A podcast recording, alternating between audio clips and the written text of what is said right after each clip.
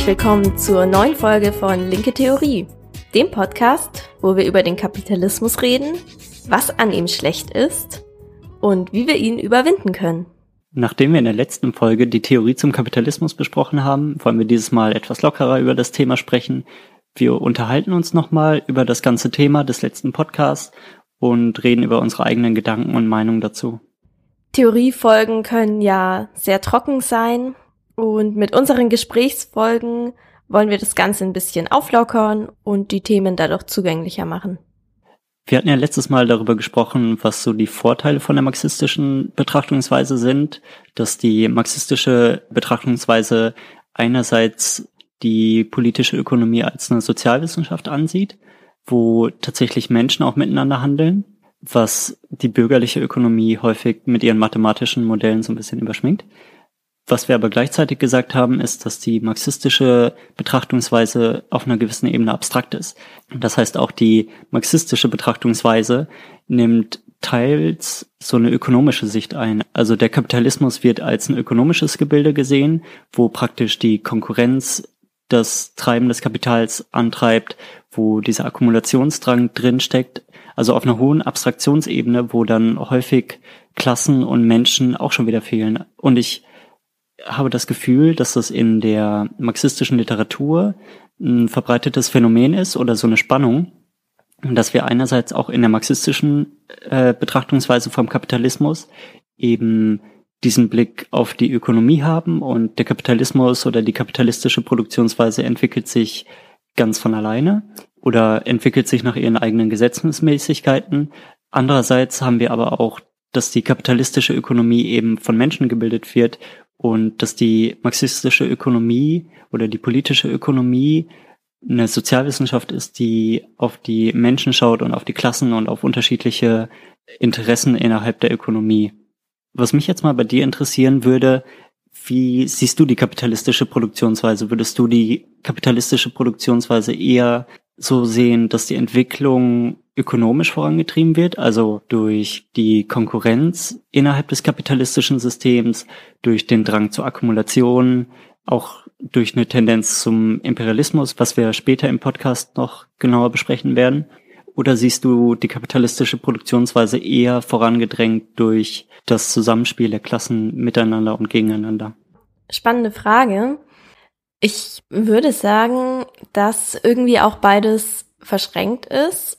Beides irgendwie auf der eigenen Ebene das Ganze vorantreibt. Also diese ökonomischen Logiken sind ja da und treiben das voran, aber trotzdem gibt's dann irgendwie die politische Praxis, die Klassenkämpfe in verschiedenen Ländern, die dann einfach die Rahmenbedingungen ändern und an die sich dann wiederum das Ökonomische, also die, die Unternehmen werden darauf reagieren und sich neue Dynamiken dann irgendwie wieder anpassen. Und ich würde eben einfach sagen, dass es so ein Wechselspiel ist. Also es gibt diesen kapitalistischen Drang, der im System verankert ist und trotzdem wird es Arbeitende geben, die sich weigern werden, die dem Schranken setzen, wo dann wiederum die kapitalistische Klasse darauf reagiert und innerhalb dieser neuen Schranken wieder neue Wege findet und so weiter. Oder siehst du das anders? Nee, da will ich in eine ähnliche Richtung gehen. Was ich mir gerade noch dachte, im historischen Materialismus gibt es ja die zwei Begriffe Notwendigkeit und Zufälligkeit, die ineinander übergehen. Und wenn wir praktisch den Klassenkampf als das ansehen, was die Zufälligkeit reinbringt, die praktisch zufällige und nicht vorhersehbare Elemente in das ökonomische System reinbringen, die dann aber rückblickend eine gewisse Notwendigkeit mit reinbringen. Was Max ja auch woanders gesagt hat, dass der Mensch der Schlüssel ist zum Verständnis von allen verschiedenen Entwicklungsstufen, die ihm vorangegangen sind. Und erst wenn wir das Endergebnis haben, können wir die Notwendigkeit entdecken, die sich durch die verschiedenen Zufälligkeiten hindurch durchgesetzt hat.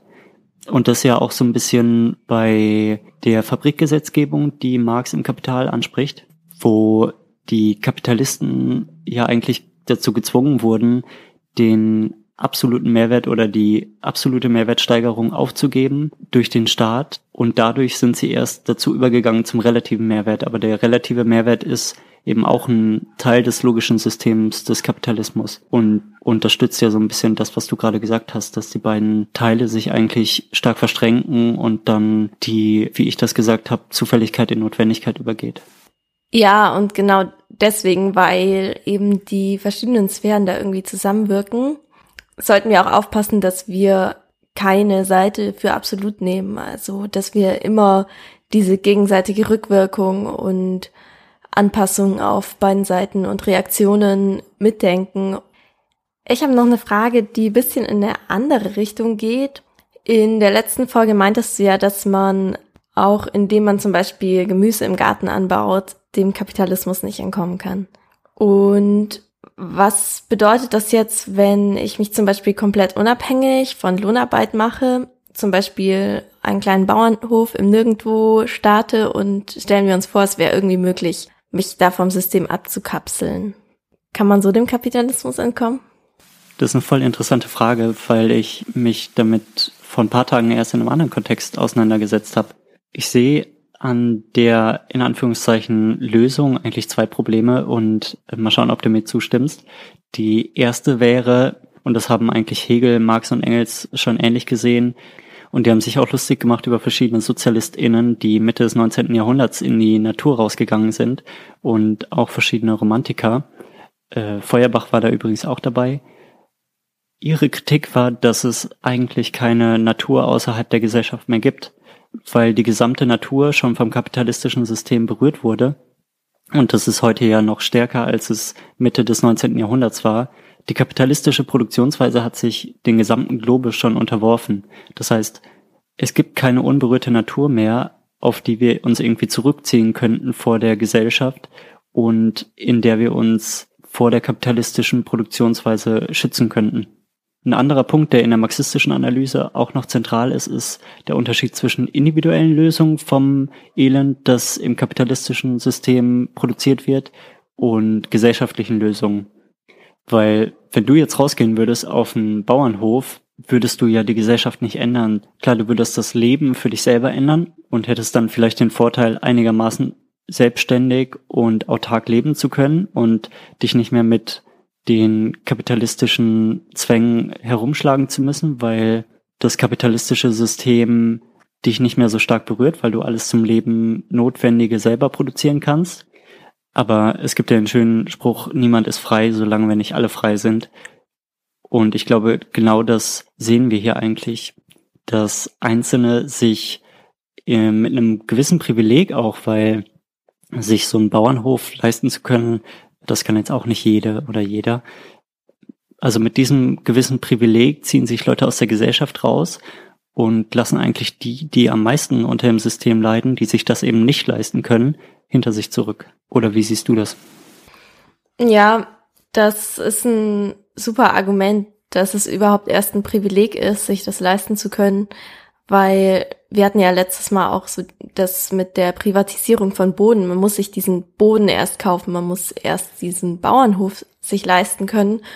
Und wenn man sich das alles leisten kann, dann ist man vielleicht doch nicht so abgekapselt vom Kapitalismus.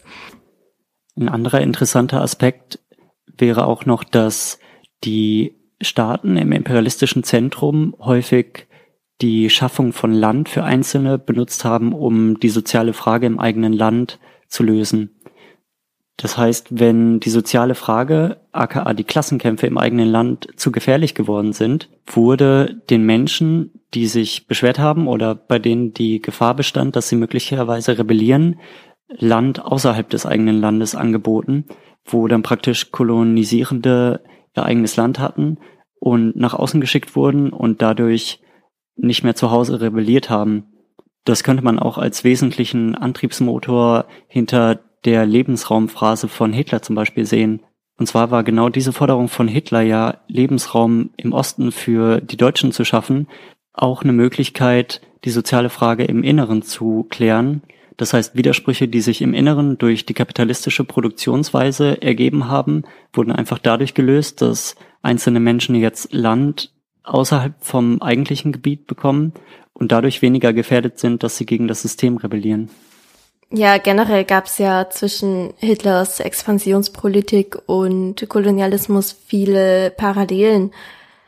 Wurde ja dann auch oft gesagt, dass dass Polen unsere Ersatzkolonien sind, also unsere in Anführungszeichen, weil die Kolonien Deutschland ja weggenommen wurden im Ersten Weltkrieg. Aber nochmal zurück zur Frage. Du würdest dann quasi auf den Schluss kommen, dass es keine Möglichkeit gibt, dem Kapitalismus innerhalb des Systems zu entkommen. Ich würde sagen, dass jeder Versuch, sich vom Kapitalismus innerhalb des Kapitalismus zu befreien, letztendlich darauf hinausläuft, dass man entweder sich nur als Individuum befreit oder dass man sich als Individuum, das heißt als Einzelner oder Einzelner befreit auf Kosten von anderen. Und deswegen können wir den Kapitalismus eigentlich nur als gesamte Gesellschaft überwinden, denn nur wenn die kapitalistische Produktionsweise als Gesamte überwunden ist, sind auch tatsächlich alle Individuen von dem Kapitalismus frei und erst dann werden auch die ganzen zerstörerischen Konsequenzen, auf die wir beim nächsten Mal eingehen, tatsächlich überwunden. Der Kapitalismus ist ja nicht nur ein Faktor, der Schaden für die Einzelnen bringt und von der sich Einzelne abkapseln sollten, sondern der Kapitalismus hat ja auch reale Folgen für Umwelt und für Tiere und produziert ja auch verschiedene Krisen und zerstört feministische, antirassistische Bewegungen, worauf wir dann beim nächsten Mal auch näher eingehen können. Ja, ich freue mich schon auf die nächste Folge.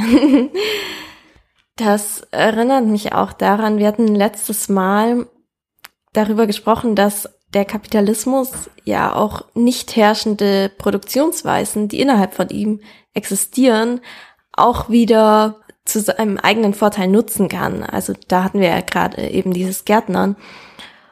Auf der anderen Seite haben wir angesprochen, dass die kapitalistische Produktionsweise aber auch als nicht herrschende Produktionsweise schon existiert hat, bevor es den Kapitalismus als System gab. Hast du da irgendwie ein Beispiel oder wie kann man sich das vorstellen? Das ist jetzt ein bisschen abstrakt. Ja, ist auch eine super spannende Frage. Und ich glaube, es kommt ein bisschen darauf an, wie genau wir jetzt die kapitalistische Produktionsweise definieren. Beziehungsweise was heißt es überhaupt zu sagen, dass die kapitalistische Produktionsweise in der Gesellschaft herrscht? Filbert will zum Beispiel sagen, dass die kapitalistische Produktionsweise in einer Gesellschaft herrscht, wenn der Großteil der Menschen sich ihr Überlebensnotwendiges durch Warentausch holt. Das heißt durch Kaufen beziehungsweise Verkaufen von Waren. Hier wird also darauf fokussiert, dass vor allem die Ware im Zentrum steht und dann wäre die Frage, wo wurden vielleicht schon mal Waren getauscht früher? Und Waren wurden ja auch getauscht im Feudalismus oder auch schon in der Antike, wenn gehandelt wurde. Das heißt, jemand hat gekauft woanders und wie wir es letztes Mal schon gesagt haben, verkauft es dann an einer anderen Stelle nochmal teurer. Und wieso kann dann eine solche Gesellschaft noch nicht als kapitalistische Gesellschaft beschrieben werden, obwohl kapitalistische Elemente vorherrschen? Das ist ja genau der Punkt, dass verschiedene Produktionsweisen eigentlich immer in der Gesellschaft zusammen existieren. Denn es kam meines Wissens noch nie vor, dass sich eine Produktionsweise auf der gesamten Welt und in allen Bereichen irgendwie durchgesetzt hätte. Und wir haben auch letztes Mal darauf hingewiesen, dass wir zum Beispiel für die kapitalistische Produktionsweise ja auch schädlich, weil sie genau von denen teilweise auch lebt. Und genau dadurch gibt es dann zwar ein paar Menschen oder ein paar Gesellschaftsgruppen, zum Beispiel das Bürgertum eben, das nach der kapitalistischen Logik schon handelt, das aber noch nicht die herrschende Klasse in der Gesellschaft ist und deswegen noch nicht die eigene Logik innerhalb des menschlichen Handels durchsetzen kann. Die eigene Logik konnte das Bürgertum eigentlich erst durchsetzen, als es die Klasse, die im Feudalismus geherrscht hat, gestürzt hat und dadurch die eigene Produktionsweise komplett durchsetzen konnte. Vorher war der gesellschaftliche Rahmen eigentlich noch gar nicht darauf ausgelegt, die kapitalistische Produktionsweise im Ganzen durchzusetzen in allen Bereichen der Gesellschaft. Apropos kapitalistische Produktionsweise. Letztes Mal hatten wir auch darüber gesprochen, dass ein wesentlicher Faktor in der Entwicklung des Kapitalismus der Drang zur Akkumulation ist. Und da steht ja, wie wir gesagt haben, die Konkurrenz dahinter. Das heißt, in der kapitalistischen Produktionsweise sind verschiedene kapitalistische AkteurInnen und die haben verschiedene Unternehmen Und damit das eigene Unternehmen eben langfristig überleben kann, muss akkumuliert werden. Jetzt haben wir aber in der Entwicklung der kapitalistischen Produktionsweise eine Entwicklung drin, die eigentlich weg von der Konkurrenz und hin zum Monopol geht. Ich weiß, dass du dich da ein bisschen mehr eingelesen hast als ich. Vielleicht magst du das kurz nochmal skizzieren. Ja, also gehen wir jetzt mal wie die bürgerliche Ökonomie immer aus von einem komplett freien Markt, freier konkurrenztreibender Unternehmen und das beste Produkt zum besten Preis gewinnt. Ähm, diese Logik führt eben dazu, dass das in Anführungszeichen beste Produkt zum günstigsten Preis sich tatsächlich durchsetzt. Aber in der Konsequenz führt es dazu, dass dieses Unternehmen größer werden wird und andere Unternehmen eingehen werden. Und was dann passiert, das bezieht die bürgerliche Ökonomie nicht mehr mit ein. Nämlich, dass es einen, Markt gibt mit ungleich großen und ungleich gewichteten TeilnehmerInnen. Und jetzt haben die größeren Unternehmen mehr Macht. Zum einen kann mehr Produktion auch günstiger gestaltet werden und dadurch haben sie einen weiteren Preisvorteil. Zum anderen können sie aufgrund ihres größeren Kapitals auch ja zum Beispiel wagen, andere Unternehmen absichtlich auszustechen. Zum Beispiel kann ein Unternehmen für eine kürzere Zeit einen noch günstigeren Preis anbieten, als die Produktion überhaupt kostet, weil sie zum Beispiel genug Kapitalrücklagen haben und damit planen, dass sie damit das Konkurrenzunternehmen ausstechen. Ein kleineres Unternehmen kann sich so etwas nicht leisten. Ja, und dahinter liegt dieser Drang, immer mehr zu akkumulieren und immer größer zu werden und ständig die Konkurrenz auszuschalten ständig größer zu werden als die Konkurrenz und besser zu werden und damit der Gewinner auf dem Markt zu sein quasi. Und das führt jetzt dazu, dass sich zum Beispiel ein Unternehmen in einer Branche zu einem Monopol entwickelt. Es ist quasi das einzige Unternehmen, das großflächig ein bestimmtes Produkt anbietet und das dieses Produkt auch ja breitflächig in der Gesellschaft verfügbar macht und günstig und wo die Produktionsabläufe dann auch besser laufen, weil sie einfach größer produzieren. Das sehen wir irgendwie in verschiedenen Branchen. Zum Beispiel gibt es Monopole im Bereich Social Media, es gibt Monopole im Bereich Technikproduktion oder auch als Lieferanten. Und wenn diese Monopole dann marktbeherrschend sind, dann haben sie die Möglichkeit, plötzlich selber die Preise zu setzen. Sie können dann ihre Produkte einfach weitaus teurer verkaufen, als sie eigentlich wert sind. Einfach weil es keinen Konkurrenten in Sicht gibt, der das Produkt annähernd so attraktiv anbieten kann. Und dann sind wir nicht mehr vor dieser Situation, von der die bürgerliche Ökonomie ausgeht und von der sie überhaupt nicht weiterdenkt, bei der es gleiche Konkurrenten gibt, die gleich groß sind, die alle versuchen, das beste Produkt zu entwickeln und dem Kunden den besten Preis anzubieten, sondern wir haben ein Monopol, das einfach irgendeinen Preis festsetzt und das vielleicht sogar die Qualität des Produktes verschlechtern kann, einfach weil es auch für die Kundinnen keine Alternative gibt. Zum Beispiel Facebook hat sich irgendwann als Monopol durchgesetzt. Und dann hat es einfach nur noch Werbung gemacht, weil es dadurch mehr Geld bekommen kann. Und dann kamen Konkurrenten auf, die jetzt einfach aufgekauft, weil es so unglaublich reich war und auch dort kam dann nach und nach immer mehr Werbung. Das macht das Produkt, also die Website oder die App, nicht attraktiver für die Kundinnen, sondern viel unattraktiver, aber es gibt vielleicht keine bessere Alternative und deswegen bleibt man dort, weil was will man auf einem sozialen Netzwerk, auf dem keine der eigenen Freundinnen ist? Um das nochmal zusammenzufassen, sind Monopole also keine Fehler der kapitalistischen Produktionsweise, sondern entstehen ganz natürlich aus den Dynamiken, die innerhalb der kapitalistischen Produktionsweise existieren. Ja, also Monopole gehören eigentlich zu den zentralen Grundwidersprüchen des Kapitalismus, die in seiner eigenen Logik angelegt sind, aber eigentlich seine Grundprinzipien untergraben. Zu den Punkten werden wir dann auch in der nächsten Folge ja zu Widersprüchen und so weiter vom Kapitalismus nochmal kommen. Ja, und ich glaube, daraus können wir nochmal was Interessantes für unseren Antikapitalismus ziehen, weil mittlerweile wird der Antikapitalismus ja auch in den liberalen Bereichen schick. Das heißt, auch Liberale, also ich meine jetzt nicht Marktliberale, sondern eher Liberale im Sinne von links, linksliberal, auch diese Menschen tragen ja mittlerweile antikapitalistische Ideen in sich. Nur deren Kritik ist dann häufig eine Kritik am neoliberalen Kapitalismus oder am Kapitalismus, wie er jetzt gerade existiert, der in ihren Augen ein perverser Kapitalismus ist, also ein äh, wild gewordener Kapitalismus, den man wieder zähmen müsste. Aber aus dem, was du ja gerade gesagt hast, folgt, dass es eigentlich keinen Kapitalismus im Gleichgewicht geben kann, Natürlich kannst du den Kapitalismus für eine Zeit lang in dieses Konkurrenzsystem einzwängen und dann, selbst dann produziert er Widersprüche und Ausbeutung und so weiter. Aber über die Zeit hinweg wird er immer wieder zum Monopolkapitalismus sich wandeln. Und das ist eben ein Problem des Liberalismus, der die kapitalistische Produktionsweise als Ding und nicht als Prozess ansieht und als eine Entwicklung und ein System, das sich über die Zeit ändert, durch die eigenen Widersprüche, die sie vorantreibt. Genau, ja. Solche Menschen träumen sich dann oft irgendwie ein, ein Kapitalismus, wo lauter Einzel-KleinunternehmerInnen freundlich, fröhlich ihr kleines Business führen und überhaupt nicht wachsen wollen, sondern einfach ihr kleinen einen Laden führen wollen.